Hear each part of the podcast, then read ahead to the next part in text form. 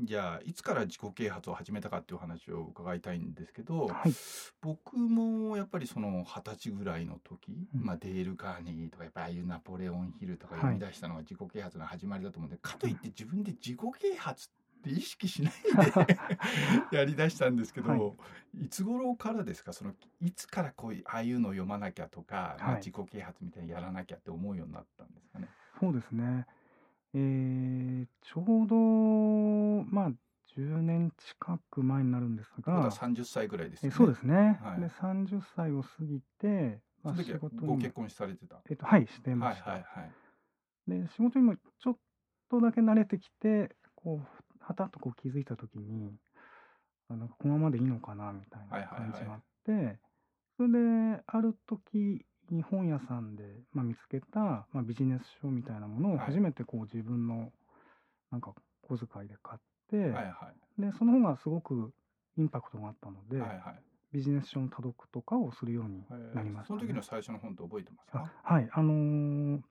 古市さんの本じゃなくて恐縮なんです全け然ど、構わないです。あの本田直之さんのはいはいはいはいあのレバレッジリーディング」っていうはいはいはいえあれも同じぐらいに時期に売れてたんじゃないですか。そう2006年とえか。ちょうどそうなんです。あはの辺は本田直之さんと僕はいの本と多分勝間さんのはい勝間さんと本い。がそうですね。当たり年だっもう本当にた本屋さんに。はでい。すよえね。えそれ前まではあえのえ自己啓発というよりか本はどうでしたビジネス書は読んでましたか、えっとほとんど読んでなかなっかたったですね。うん、その読むきっかけっていうのは何ですか何か行き詰まったのかおええ仕事で何かあったのか、はいまあ、年収のことも、まあ、家族もできたのでどうしようかと思って、な何のきっかけだったんですかねそうですね。まあ確かにこう迷う迷うというかまだ悩みは顕在化してなくて自分のはい中はいでも、はいこのままでいいのかなと漠然としたこう気持ちがあるまま、まあ、仕事とかうん生活日々していて、である時その会社の営業の帰りに、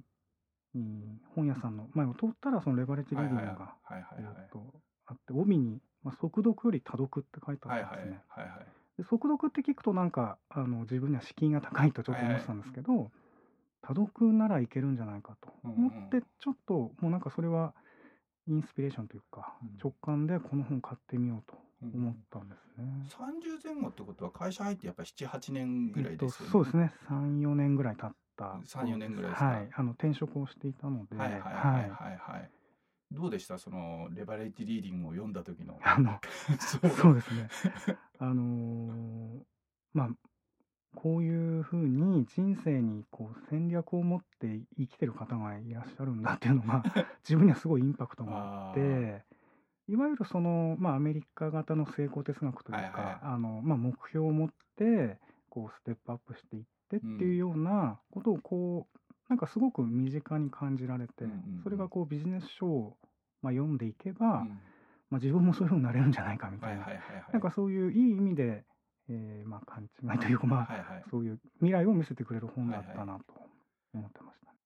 ちょっとあのは離れてあの、ええもうちょっと前の話を伺いたい僕も例えば父親母親が本を読むっていう習慣がなかった家庭で育ったので、 はい本を読むってねなんかもう美術館に行くような感じとか、そんな感じだったんですけどいや例えばご家族とか、ええお仕事場の周りの人ではい本を読んでいる人っていました、あのーそう言われると全くいなかったで すね。ってことはこのレバレッジリーディングを読む前に、ええ本屋さんに行くとかビジネス書で何か探すっていう習慣自体がもうなかっなかったです。そう言われるとなかったですねた。 そうですよね。えだから今業界で本の発売部数が減ってるっていうのがよく言われてますけど、うんはいその前に本屋さんに行くのは多分全体の10分の1もいないと思いますよ。えええ多分8割9割の一般的な社会人の人ははい。本屋さんに行くであの読み慣れてない人は頑張ってビジネス書とか買うじゃないですか、ええ一冊読み切れないですもん。あそうなんだ。はいはいはいはいはい。うん、でその本田さんの本をそのまあ触発受けて、はいでそれからいろんなところを手出し始めたんですね。まさにそ うですね。でその中でまあ本当に勝間さんとか、はいはいはい。で堀内さんの方にもまあ出会って、はいはい。であやっぱりこう